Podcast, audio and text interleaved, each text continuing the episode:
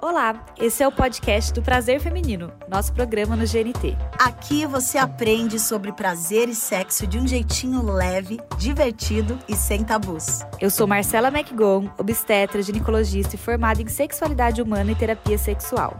Eu sou Carol Conká, cantora, apresentadora e sem papas na língua. Segue aqui com a gente que o episódio de hoje vai te ensinar e te acolher, pode acreditar.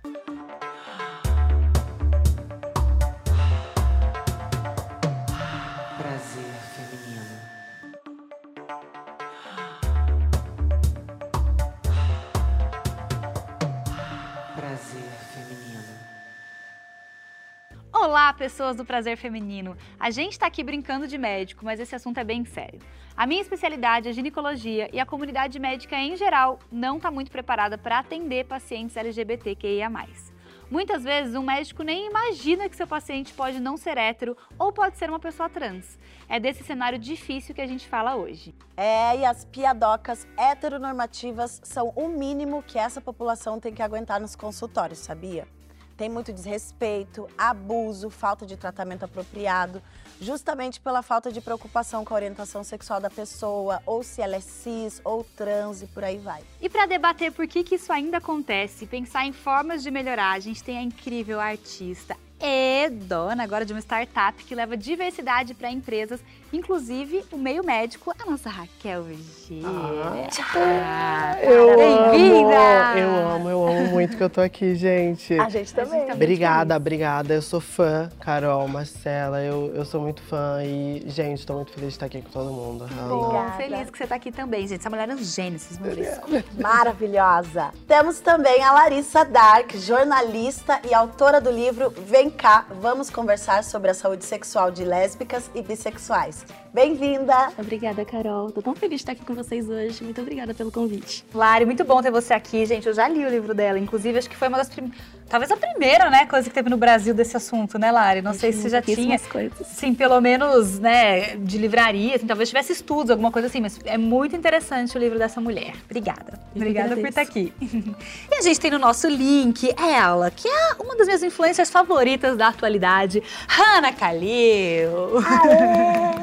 Ai, gente, que prazer. Só mulher potente nesse programa. Ai, queria muito estar aí com vocês, mas tô sentindo a energia daqui já. Ah, a gente também queria muito, mas muito ai. obrigada por topar o convite, obrigada por estar aqui para conversar com a gente. Também ouvi dizer que tem um pessoalzinho assistindo e comentando tudo na hashtag Prazer Feminino no GNT.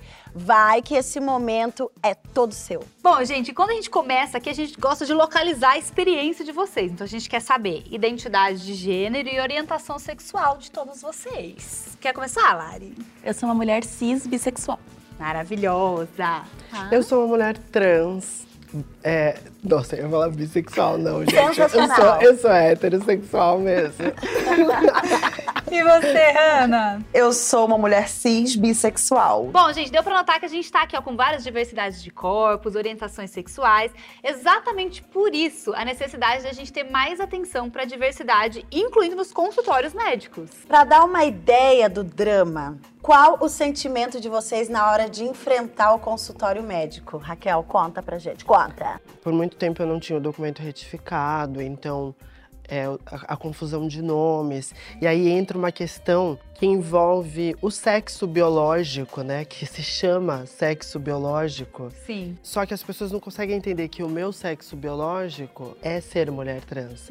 Esse é o meu sexo biológico. Aí eu já tive uma grande discussão no consultório. Porque eu falei, vocês precisam entender que o meu sexo biológico é mulher trans. E a pessoa, não, seu sexo biológico é masculino. E eu acho que a, a literatura da medicina, enfim, tem que ter um compromisso em relação às pautas trans, porque são de fato muito diferentes. As pessoas trans acabam mexendo tanto com a parte é, burocrática, quanto com a, par a parte clínica mesmo, com a Sim. parte científica. Sim.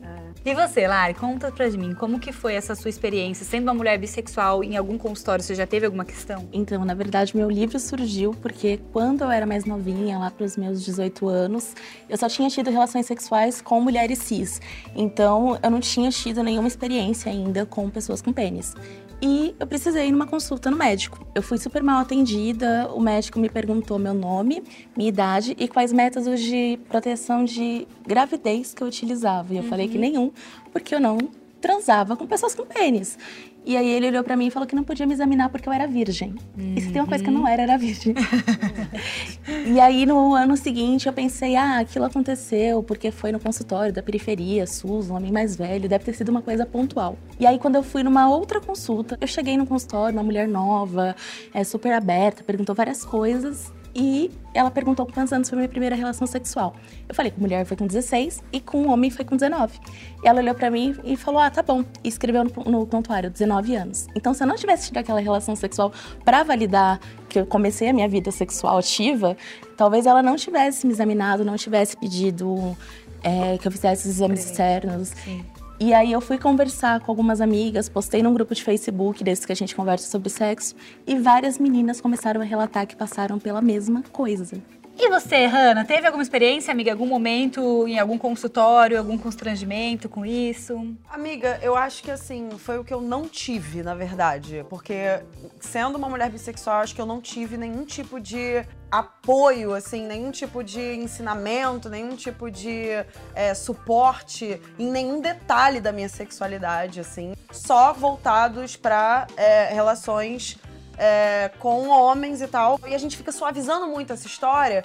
Mas eu acho que sim, as pessoas não estão preparadas para guiar detalhes sobre como se relacionar de forma segura com, com mulheres. Eu não, sabe, a gente não aprende isso. Então é aquela coisa, ele já chega perguntando: tá namorando e namorado? Então é meio frustrante toda vez que você chega num consultório e você não tem um tipo de suporte necessário para sua vida, né? Então acho que eu diria que, enquanto uma mulher bissexual, foi a falta, sabe? Foi a falta de muita coisa que eu não tive. Exatamente.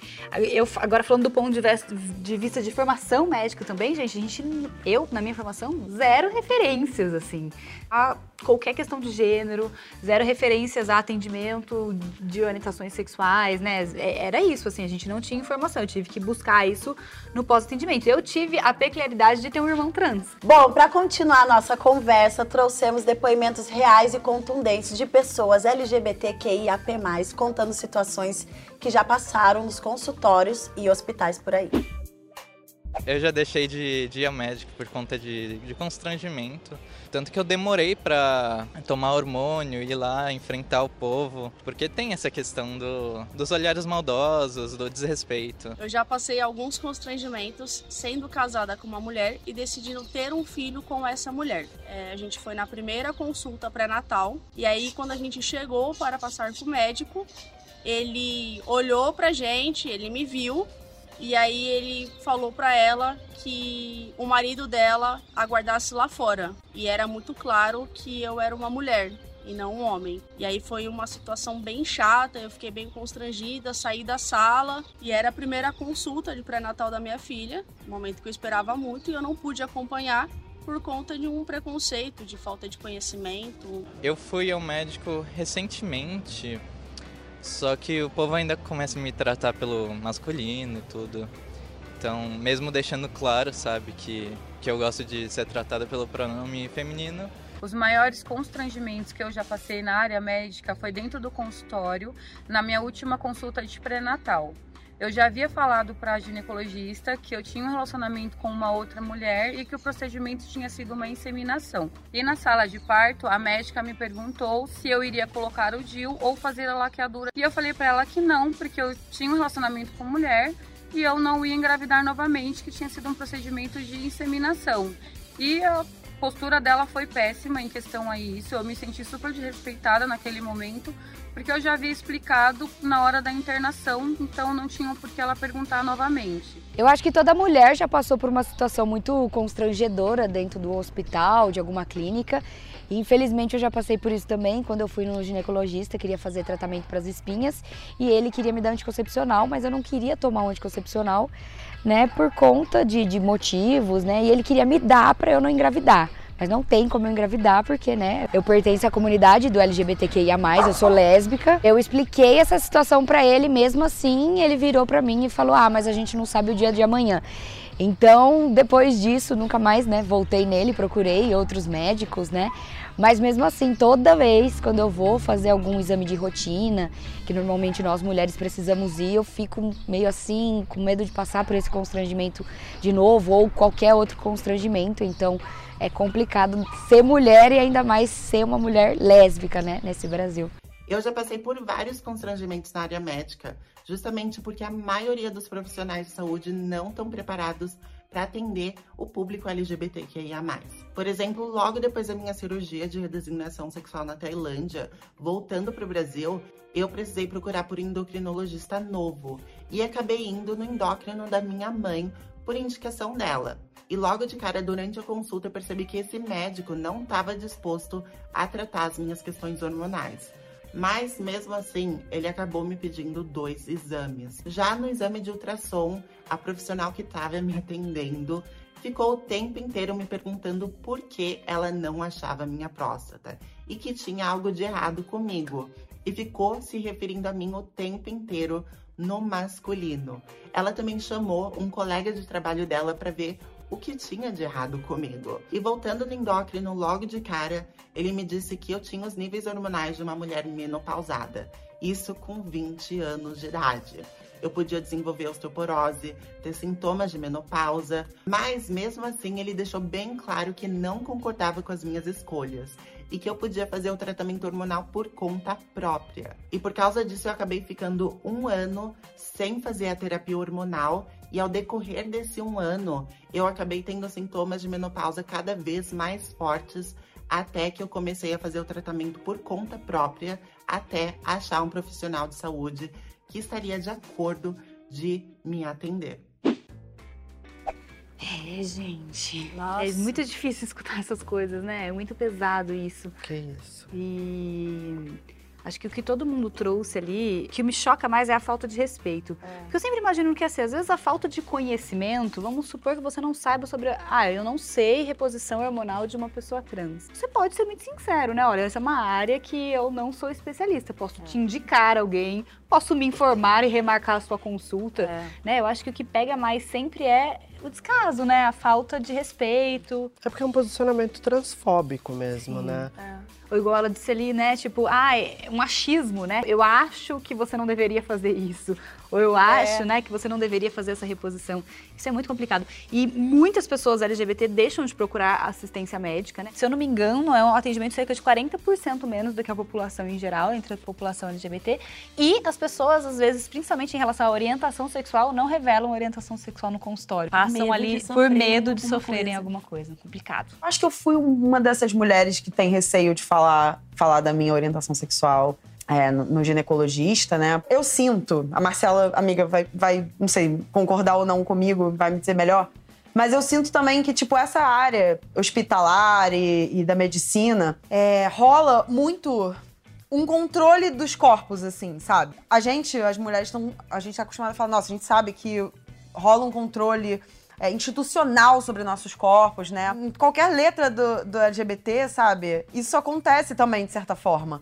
Né? Tem uma, uma invasão direta de, pro, de da, da, nossa maior propriedade, que é nosso corpo. Tipo, é nosso, sabe? Isso altera o nosso bem-estar. A gente ficar limitado, a gente não ter a, acesso à informação ali porque a gente tá com receio de se abrir, faz a, diretamente o nosso bem-estar, a nossa saúde ficar comprometida, né? É, olha, eu tô falando no presente, gente, porque assim, é isso. Eu estou passando por uma coisa agora meio, meio assim, sabe? Eu nunca passei por uma situação como essa dessas, desses depoimentos, né? Direta, assim, desse constrangimento direto.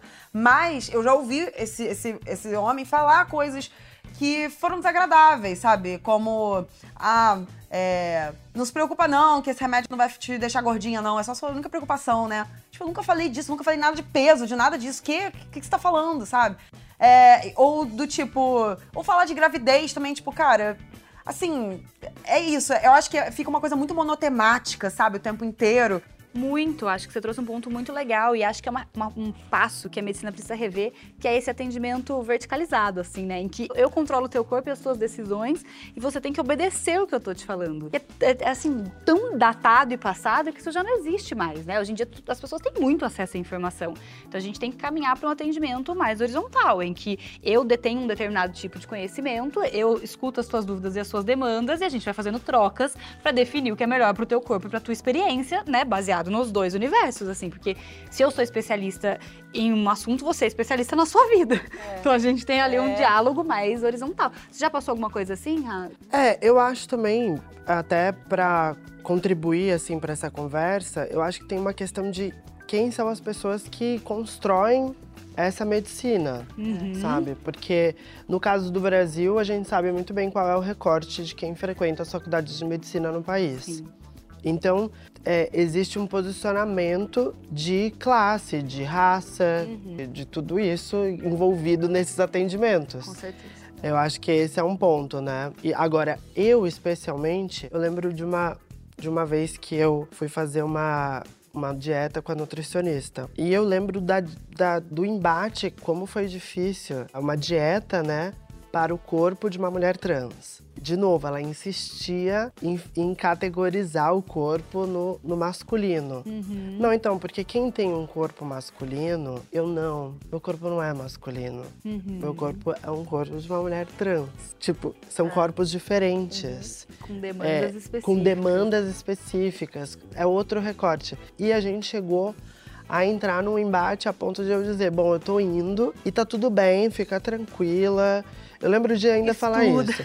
Não é, eu lembro de ainda falar exatamente isso. Fica tranquila. Porque de um tempo pra cá também eu virei essa pessoa. E tipo assim, não, fique em paz. Fique em paz, eu amo essa frase. Fique, assim, fique em paz. Porque cada um também quer- sabe por que quer ser lembrado na vida, qual legado quer deixar. Se esse é o seu legado de não conseguir falar mulher trans do século XXI para o corpo de uma mulher trans, poxa, então fique em paz, nem, nem faz diferença pra mim. Cara, ela deu um fecho com classe ainda, né? Classuda.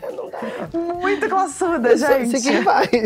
Nas outras vezes, eu até fui mais enfática, assim. Não, isso não vai acontecer. Tipo assim, Não, isso não vai acontecer, você pode colocar outro nome. É, mas aí eu, eu preciso sempre lembrar que eu sou uma cantora, que nos espaços onde eu vou as pessoas me indicam. E eu tenho um lugar de privilégio que certamente outras pessoas trans, travestis, não têm.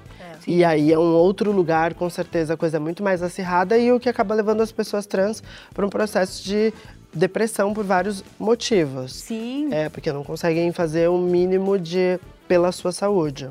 Isso que a Hannah trouxe é, além de impactar na nossa saúde direta, impacta na saúde mental. Um processo que deveria ser um processo de acesso de direito a todos e, ter um fluxo que deveria ser, no mínimo, acolhedor, se torna um super transtorno, né? Você trouxe um ponto muito legal, que é essa falta de representatividade mesmo no meio médico, né? Como que você vê isso lá? Então, quando eu fui começar a pesquisar sobre, sobre o assunto do livro, eu ainda não sabia exatamente o que eu ia fazer sobre saúde. Eu ia falar sobre várias violências que as pessoas sofrem na vida, com família, é, escola, saúde. Só que quando chegou no saúde, eu não consegui sair do saúde, porque era muita coisa para falar, muita coisa para fazer. O que exatamente você fala no seu livro, assim, pra galera que ainda não conhece? Como chama seu livro? Meu livro se chama Vem Cá. É, não sei se vocês entendem a referência. Que ó. Vem cá. É, meu livro ele é dividido em algumas partes. Eu explico sobre heteronormatividade, eu falo sobre atendimento médico e falo também sobre uma coisa que rolou aqui agora, que é sobre métodos de prevenção de infecção sexualmente transmissíveis. E finalmente eu comecei a ter alguns contatos de médicos que praticavam uma medicina mais inclusiva, uma medicina mais acolhedora. Então consegui encontrar duas médicas que trabalhavam dessa perspectiva. Fui conversar com as duas e as duas me falaram que durante a faculdade de medicina elas não tiveram nenhum treinamento para nada fora do âmbito cis heteronormativo. Então, tudo que elas aprenderam foram ou na prática, ou indo conversar com as pessoas, ou tentando procurar algum material diferente. Teve uma que falou que tudo que ela recebeu foi um livreto no meio da faculdade que falava da saúde LGBT no geral e mais nada, assim. Foi tudo que ela teve. Sim. Então, E é muito difícil encontrar profissionais, profissionais LGBTs mesmo, como representatividade dentro do meio. Existe muito profissional LGBT, mas não sei se as pessoas não se declaram também, né? Não se expõem. Isso foi uma questão pra mim durante anos. A maior questão da minha vida era como eu vou me expor como LGBT enquanto profissional médica. Né? Especialmente na minha área, né? A área de ginecologia. O que, que as pessoas vão pensar de mim, né? E eu não tinha referência nenhuma na minha faculdade, de verdade. Eu não tinha referência nem de profissionais, nem de gente que falasse sobre isso de uma maneira tranquila, assim. Minha primeira minha primeira referência foi por conta própria quando eu fui estudar. Tanto que eu me lembro de, tipo, uma paciente, eu ainda na residência, trazer esse questionamento. Ah, eu só, eu só me relaciono com mulheres, tenho que fazer ou não preventivo? Eu lembro que na época eu mesma disse não pra ela, porque essa era a conduta mesmo, assim, né? Ninguém tinha me ensinado nada. E aí, depois que eu disse não e fui pra casa, eu fiquei encucada. Falei, será que eu respondi certo? E aí eu fui pesquisar. Então, assim, foi uma, foi uma descoberta muito é, a partir do, da minha. Da, ativa mesmo, é. assim, né? Receber ali informação não teve. E hoje, nosso lugar de falo tá um pouco diferente.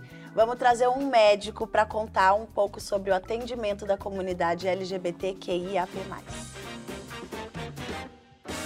Quando eu me formei na Faculdade de Medicina da USP, eu como homem cis gay, eu estava muito interessado em saber, e aí, tem alguma coisa específica a respeito de saúde do homem cis gay, a saúde das pessoas LGBT, e eu perguntava para os professores na época, né? E os professores me falavam, mas Saulo, por que você está querendo discriminar as pessoas? É só tratar todo mundo igual. E na época eu fiquei com um certo desconforto, eu falei, é, é verdade, discriminar tal, mas depois, estudando bastante, a gente vê que existe um monte de disparidades em saúde quando a gente vai falar da população LGBTQIA+.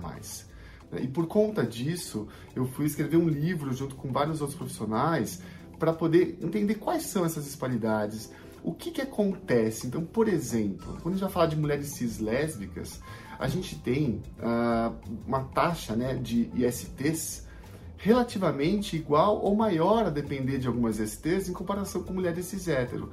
Só que muitos médicos acham que o sexo vulva-vulva não coloca nenhum tipo de risco em relação a ISTs, em relação a infecções sexualmente transmissíveis. Mesma coisa quando a gente vai falar de saúde sexual anal. Saúde anal é uma questão muito estigmatizada dentro da população, é uma questão que muitas vezes os profissionais não sabem e não sabem uh, como lidar com essas pessoas que chegam, olha, eu tô sentindo uma dor, uh, tive atividade sexual anal e a coisa tá, não tá legal. Queria algumas dicas para sentir menos dor. E os profissionais não sabem como agir nesse sentido.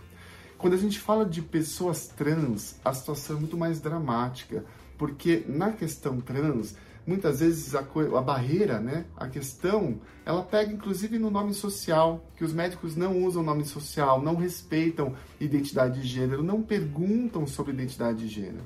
E muitas vezes essa pessoa trans vai sofrer na saúde uma discriminação. E quando sofre discriminação, quando sofre algum tipo de violência, ela vai ter esse acesso diminuído, ela vai buscar menos a uh, saúde. São várias as diferenças quando a gente vai comparar a saúde mental da população LGBTQIA+, por conta de estigma, discriminação, são várias disparidades e desfechos negativos. Então a gente precisa sim olhar, porque se a gente pensar que existem pelo menos 10% da população LGBTQIA+, né, que dentro da sociedade brasileira, do mundo, existe uma chance do profissional de saúde de 10% de negligenciar cuidados específicos, de se constranger e constranger a pessoa porque não acessou a questão da orientação sexual ou, a, identidade de gênero, e também, por vezes, errar um diagnóstico, errar um tratamento, porque pressupôs que a pessoa era heterossexual ou cisgênero. Então, bora falar sobre saúde LGBTQIA+. Um abraço para todo mundo. Não, que maravilhoso! Bora, bora falar. Ele é maravilhoso e eu, inclusive, vou fazer jabá do livro dele para todos os profissionais de saúde que estão em casa, porque assim.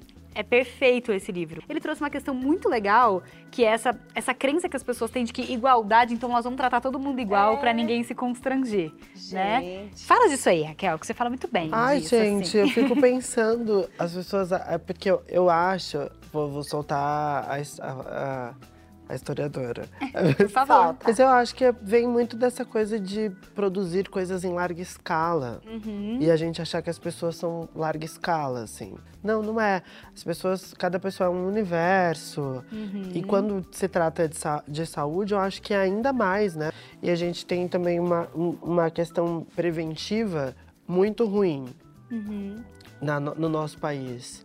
E preven, prevenir alguma coisa é você conhecer aquela coisa. Uhum. A pessoa chega chega com uma doença, você vai na doença. É curativo, né? É curativo. né? É diferente quando você tem que prevenir alguma coisa que você tem que conhecer ela. Ô, Hanna, você falou muito do seu médico, né? De ser um homem hétero, cis. Você, como você se sentiria indo em uma profissional ou um profissional que se declarasse LGBTQIA+. Você acha que isso te deixaria mais aberta para falar sobre as coisas? Amiga, com certeza me deixaria muito mais confortável também. Na consulta eu iria ter menos barreiras pra me abrir, pra poder compartilhar as coisas, pra tirar minhas dúvidas sem dedos e tal. Mas eu, eu, eu queria levantar uma questão. Tá bom, é, essa questão da identificação e do conforto, com certeza, né, seria muito melhor.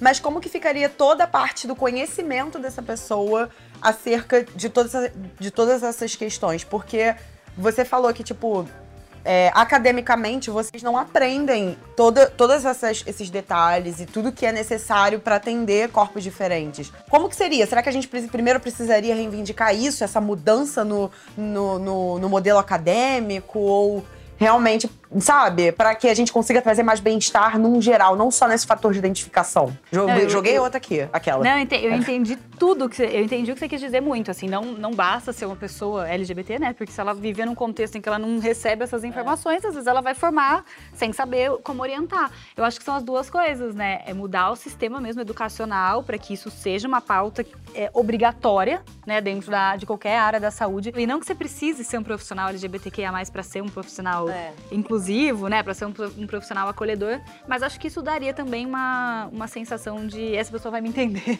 É, de alguma maneira, né? Uma sensação de empatia, pelo menos. E acho que a gente tem mais o recorte de orientação mesmo sexual. Talvez o re- recorte de gênero dentro da- das universidades deve ser muito, muito pequeno, né? Que é o Tipo, É, da, eu da- acho. da saúde, assim. Imagina-se que as pessoas trans nem conseguem terminar o ensino fundamental. Sim. Porque quando começa a vir a manifestação da, da transição, se a pessoa está vivendo a vida escolar, muitas das pessoas não aguentam. Porque aí entra a história do bullying, que, que é extremamente intenso para as pessoas trans. Uhum. Eu transicionei muito tarde. Eu transicionei, eu já tinha 21 anos. E transicionei dentro da universidade. E foi muito difícil. E eu fazia USP, faculdade de História. Uhum. E, os, e era assim, eu não conseguia frequentar. Sim. Eu ficava com. Eu tive uma. Eu, eu, eu tive muita dificuldade. Então imagina que você tá dentro de, de uma universidade como a USP, numa faculdade de história, que é uma faculdade de pessoas que têm uma certa erudição ali para sobre es- esses temas, e mesmo assim muita dificuldade. Agora você vai para as escolas, para a rede escolar brasileira e imagina uma pessoa trans no, num período de ensino fundamental e médio, que é quando começa, em geral, a se manifestar também uma possível transição. Então, as pessoas sequer terminam o ensino médio. Tem uma evasão escolar enorme. E quando se trata das universidades, dos cursos mais concorridos e mais difíceis de ingresso, como é o caso da medicina, é quase. é, é raríssimo, saca? Eu acho que de todo. Eu, sou- eu conheço um profissional. Um homem trans. Nossa. Qualquer médico. Acho que é de todo o meu repertório de pessoas que eu conheço, só um profissional, infelizmente. Você acha que aumentar essa representatividade melhoraria essas questões? Eu acho que tem que tem, a gente tem que conseguir aumentar Uhum. e quando essas pessoas entrarem num nível de conseguir discutir é, lá dentro, porque também tem que entrar e tem que permanecer, Uhum. né? E tem que É. crescer lá dentro. Hum, exato. Pra você conseguir alterar, mas eu acho sim que quando uma pessoa tá no ambiente, uma pessoa trans, no ambiente ela costuma transicionar o ambiente inteiro. Uhum. Porque o porque necessariamente uma pessoa trans em posição de voz costuma educar o ambiente. Legal.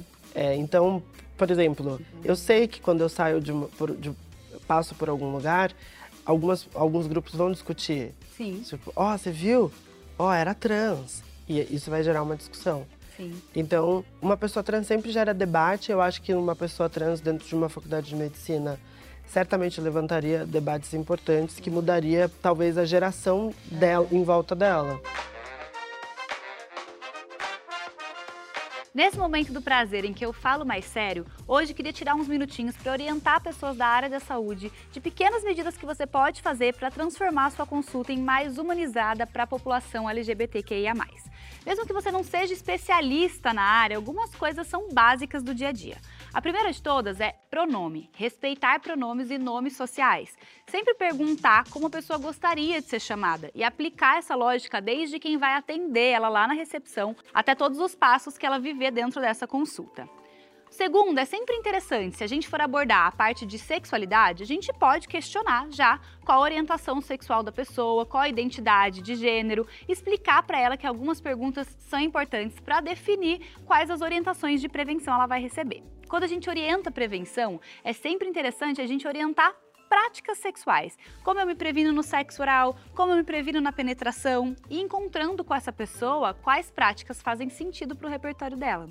A gente nunca pode assumir que uma pessoa vive uma determinada experiência sexual baseada só no que a gente identifica ali pelo gênero dela. O terceiro ponto e muito importante também é a gente estar aberto para quando a gente não souber alguma coisa. Se eu não sei dar uma resposta ou se eu não sei como agir diante de uma situação, o que eu nunca posso fazer? Demonstrar choque, demonstrar indignação, demonstrar opinião pessoal, sem ser coisas baseadas em evidências. Então é sempre válido dar aquela perguntada, como você gostaria que eu fosse chamado, ou eu não sei te orientar sobre isso, ou eu vou pesquisar, eu vou te encaminhar, mas acolher essa pessoa que está te trazendo ali dúvidas. E agora, para quem for passar por um profissional de saúde, você tem todo o direito de ser extremamente respeitado pelo teu gênero e pela tua orientação sexual.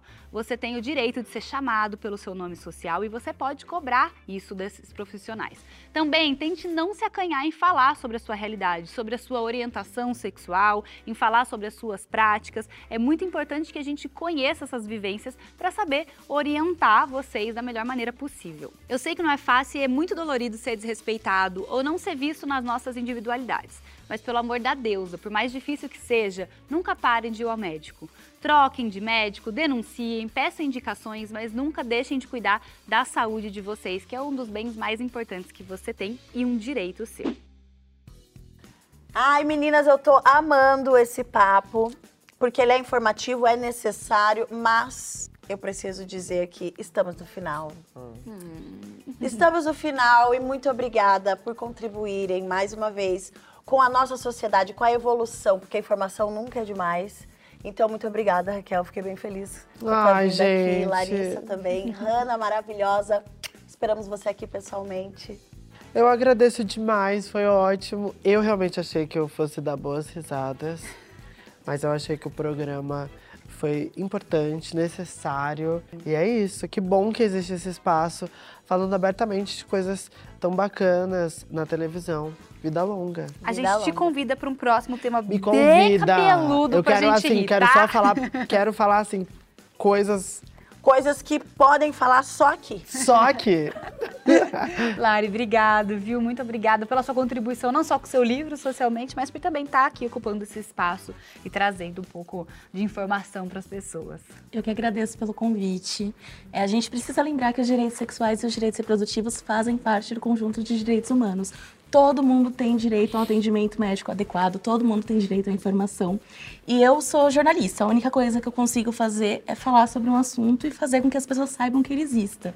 Então eu tô dando esse primeiro passo, tô começando a falar sobre saúde sexual de lésbicas e bissexuais, né? Comecei já há alguns anos e eu espero que as pessoas agora conversem com as pessoas ao redor para que a gente um dia não precise mais falar sobre isso. Exatamente. Exatamente. Hanna maravilhosa! Obrigada, meu amor, pela sua contribuição. É sempre muito bom falar e gravar com você. Foi incrível te ter aqui. Amiga, muito obrigada. Foi ótimo ouvir vocês também, mulheres incríveis, temas maravilhosos necessários. A gente possa entrar com a nossa autonomia nos consultórios, que a gente possa ter essa liberdade de falar com os profissionais sem se sentir dessa forma. E que os médicos também parem de tratar sexo só enquanto fins reprodutivos e que resumam as pessoas a uma coisa coletiva, né? Todo mundo igual e comece a conservar a nossa individualidade, ouvir mais a gente. E, bom, foi um prazer. Foi um prazer porque Marcela, eu já aprendo o tempo todo com ela, ela é maravilhosa, eu tiro dúvidas com ela, inclusive, gente, essa mulher, bom dia, né? Já sou fã e amiga, assim, de outros tempos. E Carol, eu quero falar uma coisa aqui pra você, amor. Entendeu? Eu quero te contar uma coisa que é, gente, uma coisa maravilhosa. Tem uma música de Carol Conká que se chama Lala, tá? Que é só, ela tá aqui, minha melhor amiga, que é minha produtora, ela tá aqui do meu lado. E ela ensinou o ex-namorado dela a chupar a pepeca com essa música, gente. Que essa música tem uma letra rica. Ouçam todas as pessoas que lambem vulvas devem ouvir esta música de Carol Conká, lá, lá, lá, gente. É maravilhosa. E ele aprendeu a chupar pepeca e chupa direitinho, tá? Graças à sua música, amiga. Mamacita didática. Tá vendo? Muito antes do prazer feminino, Caroline Pois já tá é. contribuindo pra Já vida sexual lá. das pessoas. Das pessoas, das pepecas, porque as pepecas ficam passando É mal com esses boy com língua de lixa, que não sabe fazer o negócio direito. Mas como eu sou uma, uma nova mulher, hoje eu tenho mais paciência também pra passar a informação adiante com mais leveza. Gente, obrigada galera de casa que acompanhou aí a gente, profissionais da saúde que estão assistindo a gente, ó, se liga, bora nos educar aí que não tem mais desculpa. A gente tem acesso à informação em todo lugar hoje em dia. Um beijo, até a próxima. Um grande beijo na vulva de vocês, na testa, pelo corpo inteiro, no cérebro, vai, no frico também.